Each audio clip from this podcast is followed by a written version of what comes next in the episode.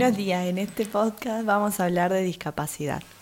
Eh, en algún momento de nuestras vidas eh, habremos escuchado las palabras, o habremos dicho también palabras como incapacidad, discapacitado, invalidez, minusvalía, deficiencia, capacidades especiales, eh, cuando nos referíamos muchas veces a las personas con discapacidad algunas veces con miedo, algunas veces em, con, esa sensación de no querer ofender a la otra persona, pero en realidad, em, al fin y al cabo, lo que queremos saber y queremos em, empezar a desmitificar es que la palabra discapacidad no es una palabra mala, no es un insulto hacia otra persona, sino habla de la condición de una persona, que ante todo es una persona.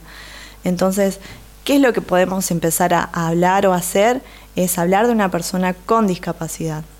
También hay una nueva terminología, una nueva manera de referirse a estas personas con discapacidad, eh, que es la diversidad funcional. ¿sí? Hablamos de funcionalidad, introducimos este término de funcionalidad y también hablamos de, un espectro eh, relacionado con, la diversidad, ¿sí? con las diferentes formas de ser y de funcionar que es lo que sucede en discapacidad.